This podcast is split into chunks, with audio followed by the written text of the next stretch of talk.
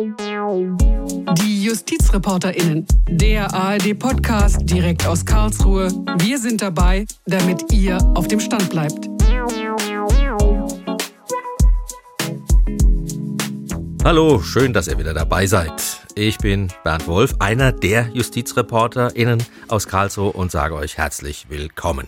Ihr habt es gerade gehört, heute geht's um Tiere. Rund 35 Millionen Haustiere gibt's in Deutschland. Hunde, Katzen, Ziervögel, Kleinsäuger wie Hamster und über eine Million sind durch Corona noch einmal dazugekommen, weil die Leute im Lockdown gedacht haben, ein Haustier, das wäre doch schön. Wir gucken mal auf die Rechtsfragen, die Haustiere mit sich bringen. Und speziell über Hunde spreche ich heute mit meinem Gast Robert Schlieker, Journalist und Rechtsreferendar. Hallo Robert. Ja, hallo Bernd. Es gibt so rund 10, 11 Millionen Hunde bei uns. Ähm, der Hund ist damit nur das zweitbeliebteste Tier der Deutschen. Nach, Robert, was ist dein Verdacht? Boah, lass mich äh, raten, Katzen vermute ich ja, mal. genau, Katzen. Wahrscheinlich haben die auch einen Aufschwung genommen durch die vielen Katzenfotos im Internet. 15 Millionen Katzen gibt's ungefähr, aber kommen wir mal zum Hund zurück. Ähm, rechtlichen Ärger kann es da ja eigentlich schon beim Kauf geben, oder? Ja, tatsächlich schon beim Kauf. Stellt sich nämlich kurz nach dem Kauf heraus, dass äh, das erworbene Tier krank ist, muss schnell eine teure Tierarztrechnung bezahlt werden. Und im schlimmsten Fall muss der liebgewordene Hund sogar abgegeben oder, wenn es ganz schlimm läuft, eingeschläfert werden. Okay, da vertiefen wir das jetzt mal nicht. Es gibt ja nun kein äh, Gesetz, was quasi den Tierkauf en Detail regelt. Wo ist dann das alles geregelt, was in diesem Fall passiert, wenn das Tier ähm, krank ist oder wie auch immer? Ja, solche Dinge regelt das BGB, also das bürgerliche Gesetzbuch. Und da steht geschrieben, dass Tiere keine Sachen sind und durch besondere Gesetze, zum Beispiel das Tierschutzgesetz, geschützt werden. Aber auch, dass zumindest bestimmte Vorschriften, die für Sachen gelten, auf Tiere, soweit es geht, entsprechend angewendet werden. Und dazu gehört auch das Kauf- und Gewährleistungsrecht. Der Mythos, Tiere sind Sachen, ist also auch rechtlich falsch. Also bedeutet es nun einen Unterschied oder keinen, ob ich jetzt, sagen wir mal, einen Kühlschrank kaufe oder einen Hund und der Kühlschrank ist defekt und der Hund krank? Naja, tatsächlich kommt es in beiden Fällen gleichermaßen darauf an, ob schon bei der Übergabe ein sogenannter Mangel vorlag. Aber äh, wann ein Kühlschrank oder ein Lebewesen rechtstechnisch gesprochen mangelhaft ist, das sind natürlich zwei ganz verschiedene Fragen. Gerade äh, zu Tieren gibt es unzählige Gerichtsurteile, in denen es nur um diese eine Frage geht. Und gerade erst musste der BGH zum Beispiel entscheiden, welche Rechte ein Käufer hat, dessen neues Pferd sich von ihm nicht reiten lassen will. Im Jura-Staatsexamen sind Pferde bei den Prüfern ohnehin besonders beliebt. Und wann ist nun ein krankes Tier, ein krankes Lebewesen so mangelhaft wie ein Kühlschrank oder ein Auto, was man kauft? Ja, über diese Frage habe ich mit Rechtsanwalt Andreas Ackenheil gesprochen. Er hat eine Kanzlei im Landkreis Mainz-Bingen und er nennt sich der Tieranwalt. Hat also schon äh, viel mit solchen Fällen zu tun gehabt. Ein Tier ist immer dann mangelhaft, klar, wenn ich mit dem Tier zum Tierarzt muss, wenn es eine medizinische Behandlung braucht. Aber nicht jede Erkrankung führt automatisch dazu, dass ich beispielsweise im Kaufrecht die Anwendbarkeit des Gewährleistungsrechts habe, sondern nur dann, wenn eben der Mangel auf einen Umstand zurückzuführen ist, den der Verkäufer zu vertreten hat. Und verantwortlich ist der Verkäufer grundsätzlich nur für das, was bei der Übergabe schon zumindest angelegt war. Bricht sich der kerngesunde Hund zum Beispiel beim Spielen ein Bein, kann man nicht zum Verkäufer gehen und sagen, das kaputte Bein sei ein Mangel. Das Gesetz hilft dem Käufer allerdings bei Beweisproblemen.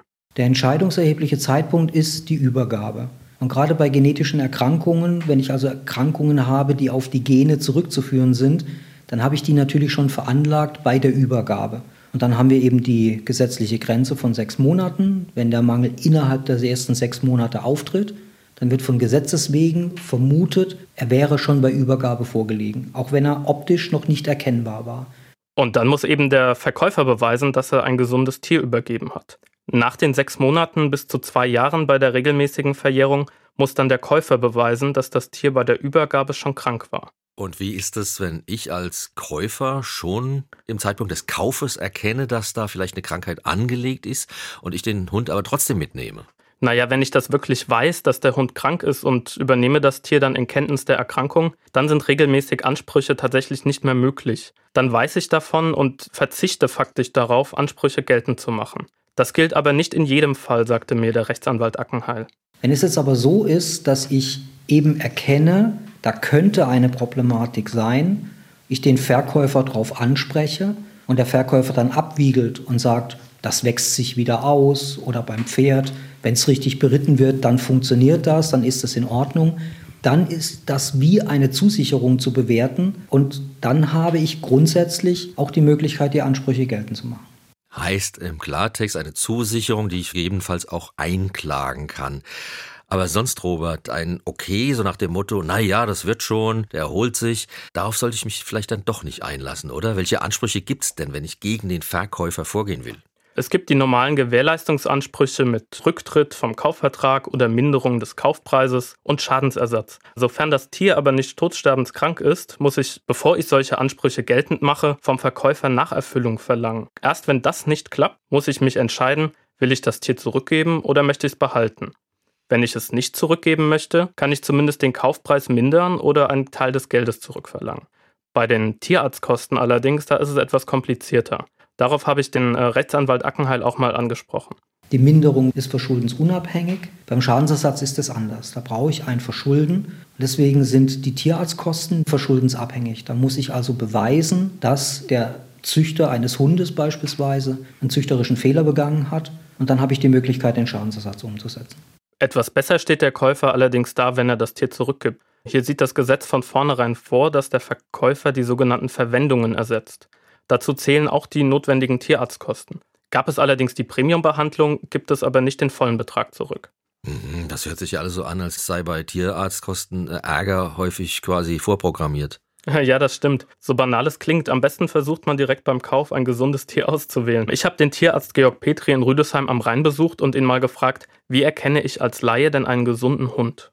Wenn Sie einen jüngeren Hund holen, ist es natürlich so, dass der schon aktiv sein sollte, sich normal bewegen sollte, nicht im hintersten Eckchen sitzen sollte, dass die Augen klar sind, dass er nicht hustet oder schnieft. Man kann auch schon mal sich durchaus die Ohren angucken, ob da irgendwie einem schon der Dreck entgegenkommt. Aber auch mit einigen Fragen an den Verkäufer kann man sich so schon ein ganz gutes Bild machen.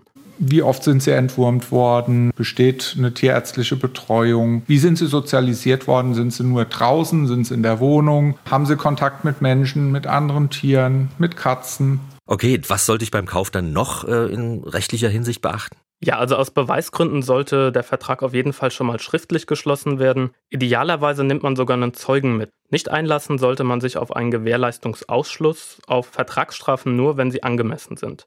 Letztlich hilft da aber auch oft das Bauchgefühl, meint der Rechtsanwalt. Wenn Punkte in dem Vertrag beispielsweise durchgestrichen sind, überklebt worden sind, wenn man also optisch in dem Vertrag einfach ein Problem sieht und kein gutes Gefühl hat, dann sollte man diesen Vertrag auch nicht abschließen. Alles klar. Besteht denn rechtlich ein Unterschied darin, ob ich einen Hund vom Züchter kaufe oder mir einen aus dem Tierheim hole? Ja, Tierheime schließen meistens nämlich nur sogenannte Überlassungsverträge. Der Käufer wird nur Besitzer und nicht Eigentümer. Aha, das heißt, der gehört mir gar nicht, aber ist das überhaupt wichtig? Auf jeden Fall. Die Tierheime sichern sich so den Zugriff auf den Hund. Sie wollen damit sicherstellen, dass die Tiere vor schlechter Haltung geschützt sind ein gutes Konzept eigentlich, äh, wenn man bedenkt, was viele dieser Tiere ohnehin schon durchmachen mussten. Allerdings bringt es auch Unsicherheiten mit sich, sagte mir der Rechtsanwalt Ackenheil. Der Nachteil ist, dass ich mir nie sicher sein kann, dass das Tier dauerhaft bei mir bleibt. Ich kann zwar davon ausgehen, solange ich mich an den Vertrag halte, aber es gibt natürlich auch dort sogenannte schwarze Schafe, wie es es überall gibt. Das heißt aber auch, in der Regel macht man mit einem Hund aus dem Tierheim eigentlich nichts falsch, oder? Nein, ganz im Gegenteil.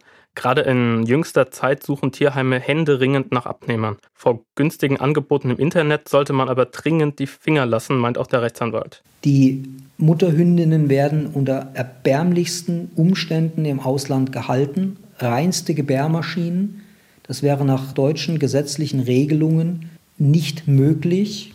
Und das alles nur aus reinster Profitgier. Ich kann keinen Käufer verstehen, der auf einem Hinterhof aus einem Wagen-Kofferraum heraus einen Hund kauft und das Ganze nur macht, weil er weniger Geld bezahlen möchte.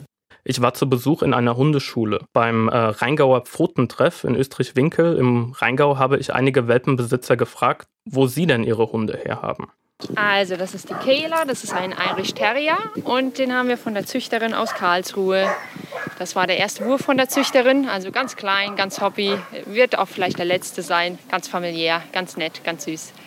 Also das ist ein Trigolor Havanese und den habe ich gekauft in Rastede bei einer ganz, ganz lieben Dame, dessen Papa zehnfache Weltmeister sogar ist. Aber das war mir nicht wichtig. Mir war einfach nur reinrassig und von einem Züchter wichtig. Das ist der Buddy und das ist ein reinrassiger Mischling.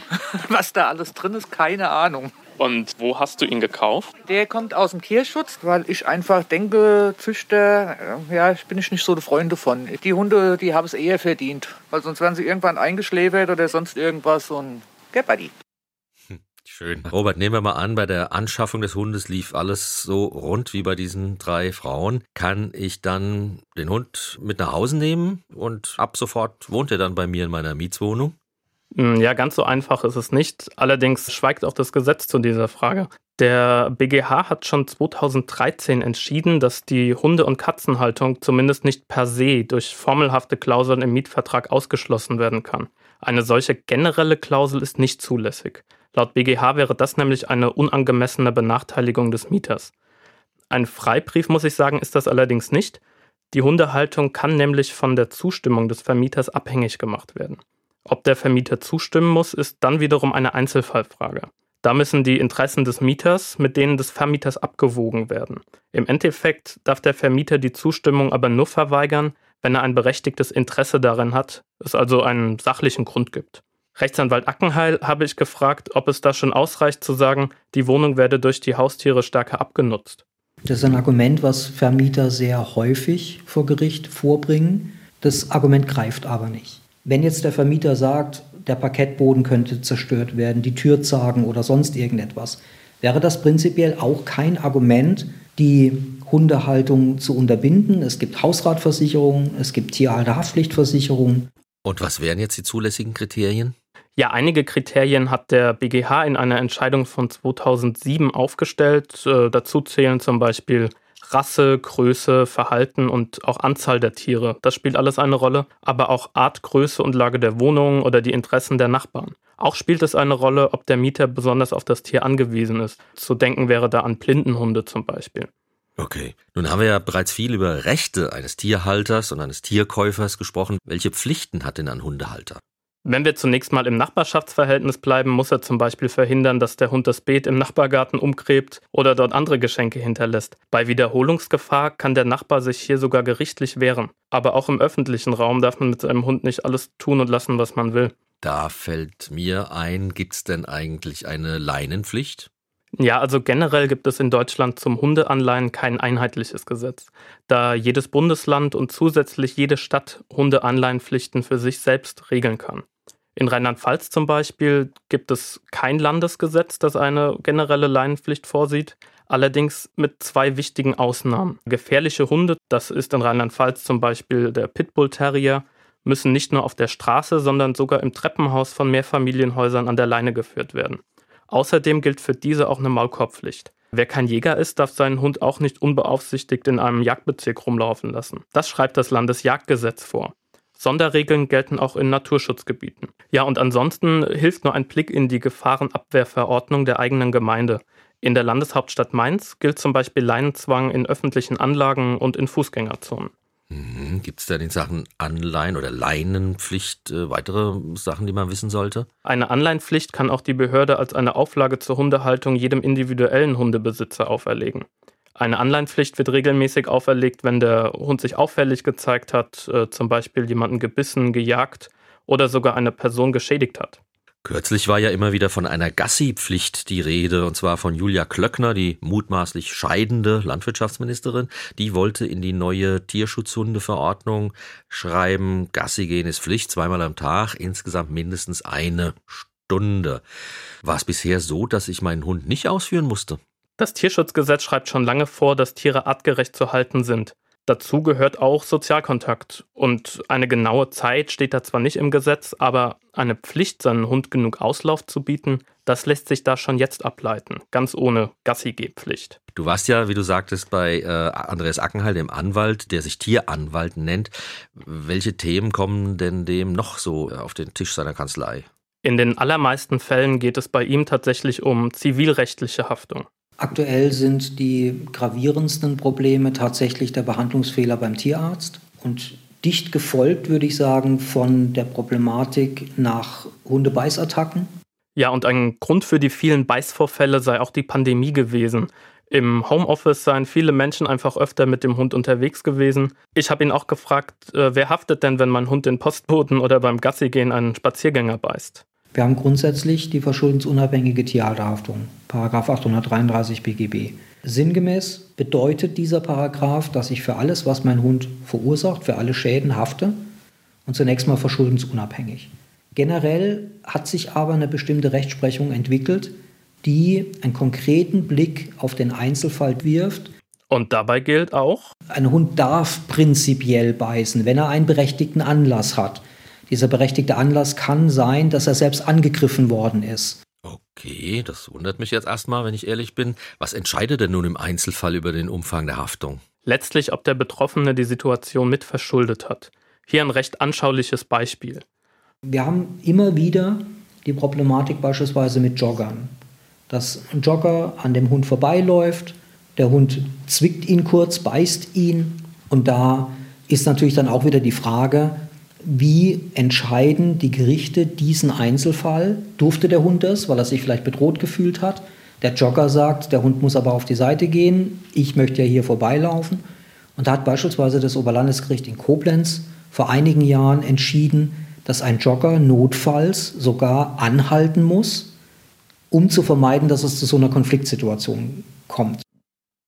Ja, der Jogger aus dem Urteil wurde damals übrigens äh, nicht gebissen, sondern stürzte, weil er über einen nicht angeleinten Dackel stolperte.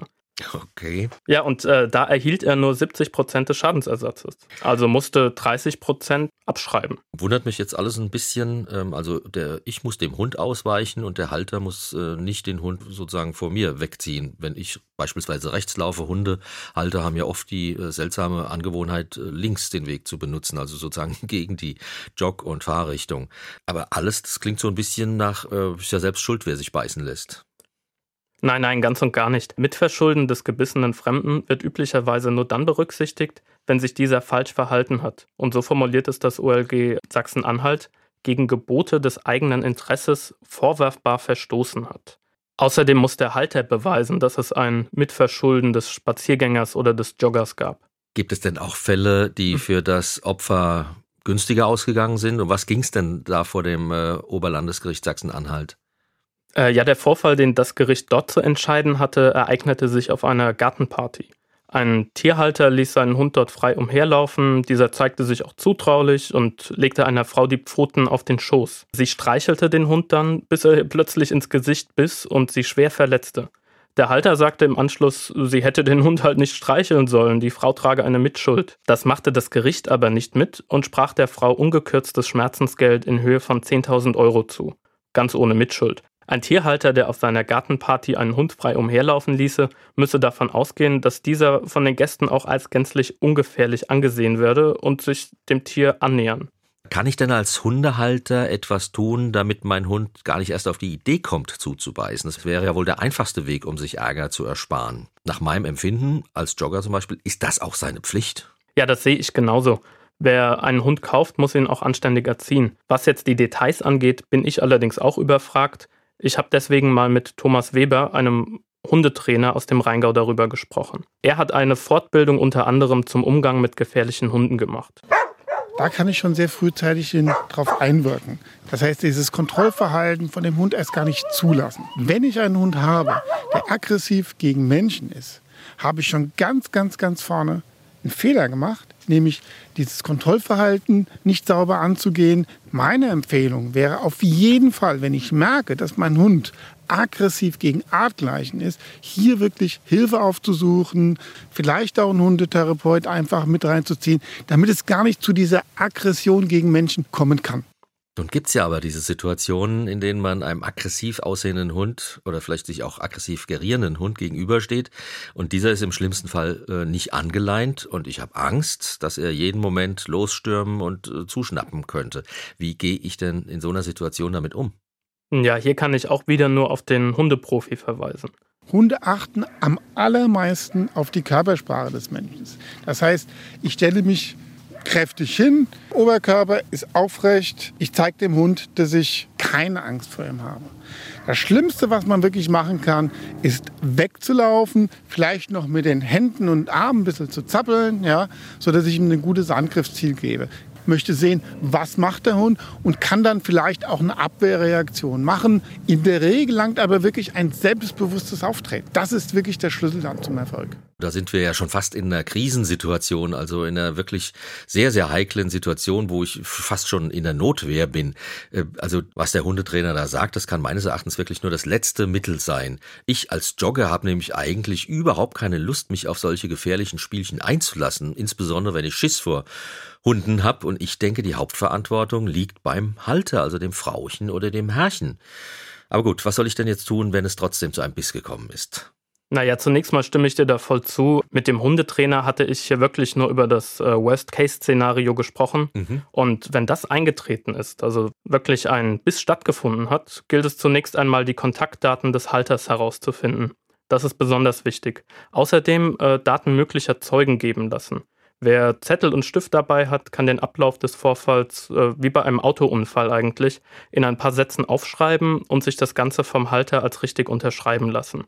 Die Bissspuren sollte man fotografieren und einen Arzt aufsuchen, der die Verletzungen noch einmal dokumentieren kann und was Tierbisse letztendlich so gefährlich macht, das hat mir Tierarzt Petri erklärt. Weil eben leider Hundebisse oder auch Katzenbisse dazu neigen, sich zu entzünden. Durch die Bakterien, die dann einfach unter die Haut gebracht werden, kann es eben leichter zu einer Entzündung kommen und das fängt man besser frühzeitig ab indem man es spült und sauber macht zum Beispiel, als dass man dann nachher das Abszess behandeln muss oder andere schwerwiegende, fiebrige Erkrankungen aufgrund von einer Infektion. Okay, du hast gesagt, äh, ich soll mich mit dem Halter dann sozusagen verständigen. Was äh, soll ich aber tun, wenn der Halter nicht so kooperativ ist, aus der Kategorie, der wollte nur spielen und dann einfach abhaut, nachdem sein Hund mich gebissen hat? Ja, ganz einfach, die Polizei rufen. Beißt nämlich äh, der eigene Hund einen anderen Menschen, kann das sogar eine Straftat sein. War der Hundehalter besonders nachlässig beim Beaufsichtigen des Hundes, kann der Biss eine fahrlässige Körperverletzung darstellen. Hat er den Hund sogar willentlich auf jemanden gehetzt, was er jetzt äh, zum Glück nicht allzu oft vorkommt, kann das sogar eine gefährliche Körperverletzung sein. Zerreißen Hemd oder Hose beim gewollten Hundeangriff ist das außerdem eine Sachbeschädigung. Okay, an der Stelle darf man, glaube ich, auch mal sagen, Pfefferspray ist gegen angreifende Tiere ausdrücklich erlaubt. Robert, kann ich noch einer anderen Stelle Bescheid geben, außer der Polizei? Ja, dem Ordnungsamt. Das kann nämlich für die Zukunft Maßnahmen wie einen Leinen- oder Maulkorbzwang sowie einen sogenannten Wesenstest anordnen. Gut zu wissen. Vielen Dank, Robert Schlieker, Rechtsreferendar und jetzt können wir es hier sagen, Robert, gell? Hundehalter. Richtig? Ja, genau, das stimmt. Und das war's für heute. Hat euch dieser Podcast gefallen? Dann schreibt uns gerne eure Meinungen, schreibt uns Fragen, die ihr habt. Kritik darf auch sein. Oder natürlich auch Zustimmung, nämlich an Justizreporterinnen ohne Gendersternchen, Justizreporterinnen at swr.de oder auf unserer Facebook-Seite der ARD Rechtsredaktion. Ich danke euch herzlich fürs Zuhören, für euer Interesse. Ich bin Bernd Wolf und sage Ciao.